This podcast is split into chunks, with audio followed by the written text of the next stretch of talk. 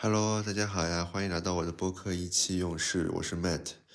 今天我们来讲一个现在比较流行的一个话题啊，就是那个 NFT，呃，Non-Figure Token，呃，非同质化货币。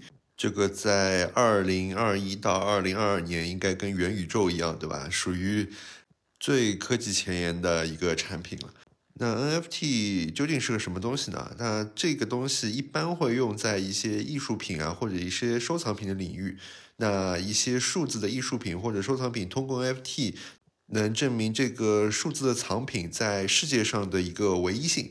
呃，举个很简单的例子啊，就是如果有张图片，对吧？那每个人都可以 Ctrl C Ctrl V 复制粘贴这张图片。但是如果这张图片是具有 NFT 用 NFT 做的一个产品的话，那理论上它的版权或者说它的所有权就属于那个拥有这个 NFT 这个藏品的这个人手上。那其他人虽然比如说复制粘贴了，但是他不拥有这个呃图片的一个所有权。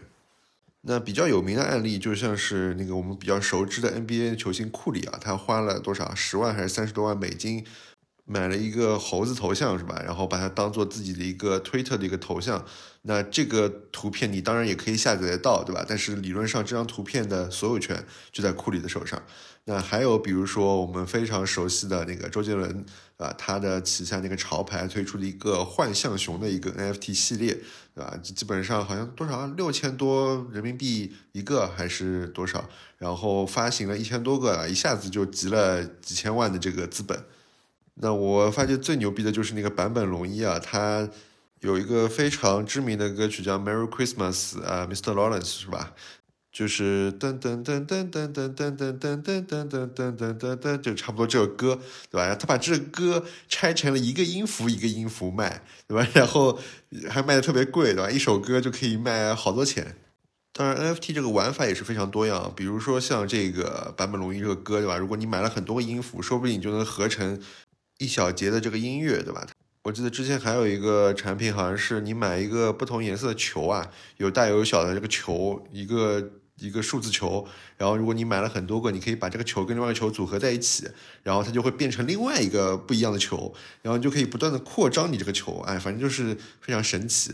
然后包括你可以通过一些游戏形式去发行一些 NFT，嗯，比较知名的就是菲律宾，对吧？有个叫阿谢的一个游戏。那其实菲律宾现在很多人靠这个游戏在赚那个数字货币，因为菲律宾是支持这个数字货币比特币的交易的，然后可以买到生活用品的。但是菲律宾经济不是特别好嘛，那很多人通过玩这个游戏，对吧？这个 NFT 的这个游戏，然后去赚的比特币，然后去买那个生活必需品。那包括很多奢侈品品牌也在玩 NFT 这个概念。那之前 LV 应该是什么周年的时候啊，推出了一个游戏。叫 Louis the Game，然后你可以在里面通过可能一些抽奖或者形式获得它的 LV 纪念的一些 NFT 的一些藏品。那我自己前段时间研究这个东西嘛，所以我也就尝试了这个 NFT 这东西到底怎么操作。那比较国外比较知名的一个平台，一个公开的 NFT 交易平台就是 OpenSea。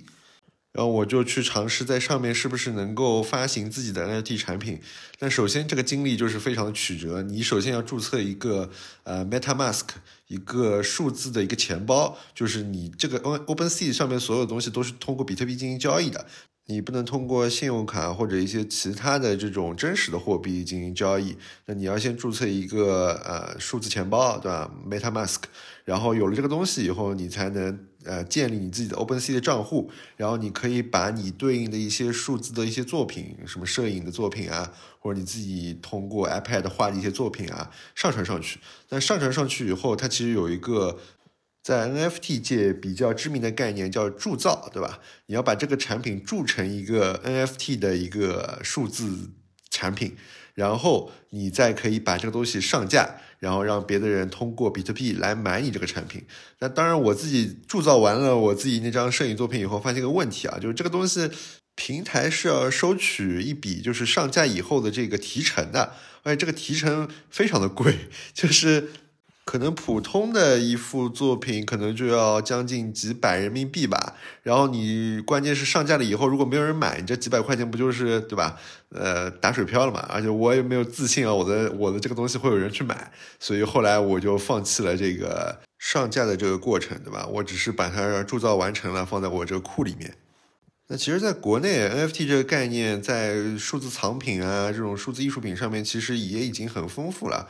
比较知名的中国的 NFT，它有个叫 NFT 点 CN 的这种平台，呃，跟 OpenSea 一样，它也是能够进行一些数字艺术品交易的，对吧？然后还有包括，其实像国家博物馆，它也会和一些呃做 NFT 的一些企业去合作，推出一些数字的这种历史藏品啊，什么越王勾践啊，一个数字的一个 3D 模型，对吧？你可以在手机上去滑动、放大、缩小，去看它这个东西，然后你也可以进行购买一个数字藏品，当然是限量发售的。那小红书其实，在冬奥会的期间也推出了这样一个雪花 NFT，是吧？你要完成几个任务以后，你可以领到一张单属于你的一个雪花的 NFT 的一个藏品。然后它也开通了一个叫 Art Space 的一个空间，你可以放在这个 Space 里面，作为你的一个 collection 一个收集，对吧？那其实汽车行业对吧？上汽集团它的荣威它也推出了一个数字的一个 NFT 作品，然后前段时间上了新闻嘛，对吧？一个艺术家拍卖了这个 NFT 产品，拍到了以后，这个产品还是附送一辆车的，这整个概念还是很不错的啊。就是其实主要还是销售车嘛，对吧？否则你不能太花边。那像比较大型的互联网公司，腾讯、阿里其实都有自己的这种 NFT 的一个平台，那发行自己的这些产品，然后包括会联名去做一些呃数字的艺术品，有一些是售卖的，有一些是通过一些活动可以拿到的。那整体的价格其实不不算很贵，而且它是可以用正常的这个现金或者支付宝、微信去进行交易的，不需要你有一个比特币的这个账户。那这里就牵扯到一个 NFT 的概念，就是说你这个。NFT 的这个数字产品或者数字的艺术品，对吧？你是属于公链的还是私链的？这个区别大致就像是呃互联网跟局域网一样，对吧？你的公链我们理解就是互联网，就是从以太坊下来的，呃一个比较完整、全世界公认的这样一个链条。那私链的话，大致就像是比如说我阿里自己搭建了一个。呃，小的局域网，在这个局域网里面，以区块链技术自己搭了一个链条，那和整体的这个外面的公链是不连接的，只是在我阿里的这个平台自己内部进行这个认证和流通和共识。当然，我个人觉得，以现在这整个 FT 发展的这个情况来说，目前还没有到呃需要很关注这个问题的这个情况。呃，毕竟对吧，我们国家是有非常丰富的可以把这个。国外的一些不良信息和我们国内美好的这个信息区隔开来的方式的。那对 NFT 产品，其实最重要的一点就是一个共识的问题。怎么理解这个意思呢？就是说，其实我们大部分人刚开始听到这个 NFT 这个东西的时候，可能会有一种感觉：我靠，这个东西是骗钱的吧？对吧？这个东西有意义吗？它这个只是一个数字的一些代码，对吧？就像是这个图片，我自己也能复制粘贴，那为什么需要用到 NFT，然后卖这么贵的价格，对吧？这个是好像是纯粹的一个骗钱的行为。那这里就必须谈到这个共识的问题了。那举个比较简单的例子，对吧？如果你是一个潮玩的爱好者的话，对吧？像泡泡玛特啊，或者像卡瓦斯推出的那种小的这种摆件玩偶啊，那又或者像很知名的这个暴力熊啊，你是不是认可这个艺术品？如果你是个潮玩玩家的话，我相信你肯定非常喜欢，而且可能花几万块钱去买一个这样的艺术品。那你为什么会去愿意去相信这个东西，对吧？或者会花大价钱去购买这个东西，认为这个东西是有价值的，去值得收藏的？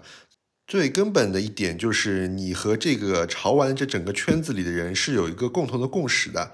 这个共识就是认为这些艺术品。那比如说像我们的爸爸妈妈，对吧？这一代人，他们可能觉得这个东西完全是没有任何意义的，对吧？一个塑胶玩具就要卖六十几块钱、七十几块钱，那那根本就是在于他们不属于这个圈子，所以他们没有这个共识。他们的共识可能是啊，只要能活得很好，对吧？那这个人生就是有价值的，或者说你要一定要赚到很多钱才是成功，那这个也是他们的一种共识。包括像是未来汽车，对吧？那其实它一开始的用户之间也是有一种共识，认为说，OK，我们这个车是有一种文化在那边的，我们是走高端路线的。那以这种共识建立了这样子一个车友圈以后，那他们再把能够接受他们共识的人拉进这个圈子，共同再去维护这个圈子。那在他们共识以外的这些人，有时候就会去黑他们，对吧？觉得哎，你们这些人都是在走什么饭圈文化，对吧？所以啊，其实你能不能接受 NFT 产品，觉得它的价值到底存不存在，根本就是你要有一个共识，说啊，认为 NFT 这个东西它是有价值的。那这个共识问题其实就是 NFT 的一个基础。那我们回到这个这期播客的一个主题啊，就是。我们现在知道 NFT 这个产品，对吧？它属于一个比较前沿的概念。那它最终怎么能够成为普通人生活中可以接受的一个部分，对吧？它怎么能够让普通人也有这个共识去认可它？那我认为要从几个方面去分析一下。那首先就是内容方面，现在的整个 NFT 的这个内容上面，还是主要聚焦在一些比较潮流的前沿的。或者说一些比较昂贵的艺术品的这个层面，所以其实大部分人对这个东西没有那么强的 sense，他不会去过多的关注，或者说只是会了解一下，哦，知道是这么一回事情。但是当 NFT 如果真的发展到后面以后，它其实是可以往下下探，去接触一些更主流的、更大众的一些文化，对吧？在这个上面去进行一些内容输出，制作一些 NFT 的这些藏品，或者说一些小的产品。举个我们在方便面那期讲过的一个例子是吧？我们小时候都会呃收集那个小浣熊干脆面里面的《天龙八部》《倚天屠龙记》的这种小浣熊卡，对吧？如果你把这个东西去 NFT 化了，变成了一些数字的卡片，那我相信啊，真的是会突然一下子引爆整个互联网的，因为这个是我们这代人的非常重要的一个记忆点。所以，我们这代人对这个卡片啊这件事情是有共识的，对吧？否则，你想，这个卡片其实也不存在什么真实的价值，只是我们这代人在文化层面、在记忆层面，呃，是认可它有存在一定的价值的。那把这些大众主流艺术的一些呃产品去进行了一些 NFT 化以后，那其实是能够慢慢的进入普通人的生活的。那第二个其实是很重要的一点是这个传播层面对吧？现在 NFT 产品面临一个比较呃，我认为比较大的一个问题，就是它怎么进行展示。呃，我们前面说的卡片对吧？你可以有个卡册，然后把里面放在里面，然后进行回顾啊，然后你可以向别人展示。但是现在的整个 NFT 的产品太零碎化了，那各个平台发行的这些 NFT 产品，它的一些呃形式都不太一样。那我如何去展示它呢？那我看到其实小红书上现在有一些，比如说服饰类的 NFT，对吧？你可以通过一些 AR 技术，把这件数字的藏品在相机里穿到你的身上。然后拍张照，然后上传到社交平台，对吧？进行一些分享。那这当然是一种方式啊。但是如何能够形成一个统一的展示空间？比如说，我是不是在呃每个 NFT 的玩家的家里有这么个屏幕，对吧？我可以展示我自己所有的 NFT 藏品。那还可以进行一些三维的互动啊，一些 AR、VR 的一些互动等等的这些方面。那这个传播层面的展示问题是需要进行解决的。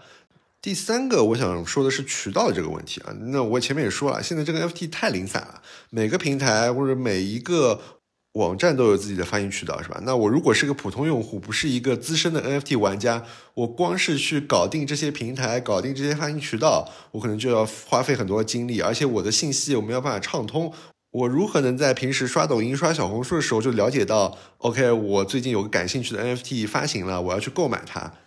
那它必定是要有一个统一的宣传的出口，或者说一个渠道的出口，能够让更多的普通的用户去了解到这个 NFT 的售买信息，对吧？然后通过最便捷的方式购买到这些呃 NFT 产品，对吧？那我前面说的这个公链私链的问题倒不是很重要，我认为在现阶段发展的形势下，这不是一个需要关键的去解决的问题，对普通用户没有太大的影响。那最后一个我要说的是关于这个圈层文化这一块的，就是 NFT 现在的这整个发行其实还是偏高端，呃，偏向于比较潮流前沿的这些人去玩的。那如果真的要下探到渗入到普通民众的这个生活当中，那它必须有一个更加亲民的价格。就有点像是我们小时候会集邮啊，然后购买一些比如冬奥会这种纪念币一样啊。那这些产品的共识就必须建立在你有一个足够数量的一个人的一个圈子，共同的去认可这当中这些呃邮票啊、纪念币的这个价值。那 NFT 如果要走向民众的话，它首先必须把这个价格打下来，那这个价格必须更加亲民，然后去建立这样子一个人口基数更大的这样子一个圈子文化。那同时，它要举办一些类似于社会化的一些活动，去推广，对吧？它这整个一个 NFT 的概念，让更多的人能够去接受我们前面说到的这个 NFT 最基础的一个共识的这样一个问题。当然，我们前面说的主要的还是基于这个 NFT 的这个数字产品跟数字的这种艺术藏品这样子一个概念。那其实 NFT 在现在还会有一些其他的一些衍生的一些用法，比如说一些品牌会推出这个 NFT 的这个会员卡，对吧？然后还有一些销售渠道会以 NFT 作为一个销售凭证，或者说我们简单点说是类似于一个提货券。对吧？然后用户可以凭借这个 NFT 的这个产品去提到你自己需要的一些货物。当然，这这还是存在一些可探讨的空间的，是吧？那这个 NFT 有点大材小用了，对吧？你怎么把这么一个高级的非同质化货币的技术运用在一个只是属于一些编码的会员卡当中或者提货券当中？那这个当中，你如果没有办法做出一些差异化，那做出一些更增值的一些服务的话，那其实慢慢的就会丧失它本身 NFT 能够所赋予的这种价值。那在商业社会，我相信这些问题如果有利益的驱使的话，都是可以解决的。我个人还是比较希望像 NFT 这样的数字产品能够慢慢的啊进入人们的生活当中，对吧？去改变一些事物，或者说为人们的生活带来更多的一些便利性。因为相较于这个比特币的概念来说，我觉得 NFT 它整个一个技术和它的一个概念，其实还是有蛮强的一个商业价值的。只是需要有更多的人能够接受这种共识，对吧？然后，并且让它的技术能够有更长足的一个发展，在我们前面说到的内容上、传播上、渠道上、文化上，包括它的一些功能上，进行更多的延伸，是吧？好吧，那这就是这一期的意气用事啊！谢谢大家收听，那我们明天再见，拜拜。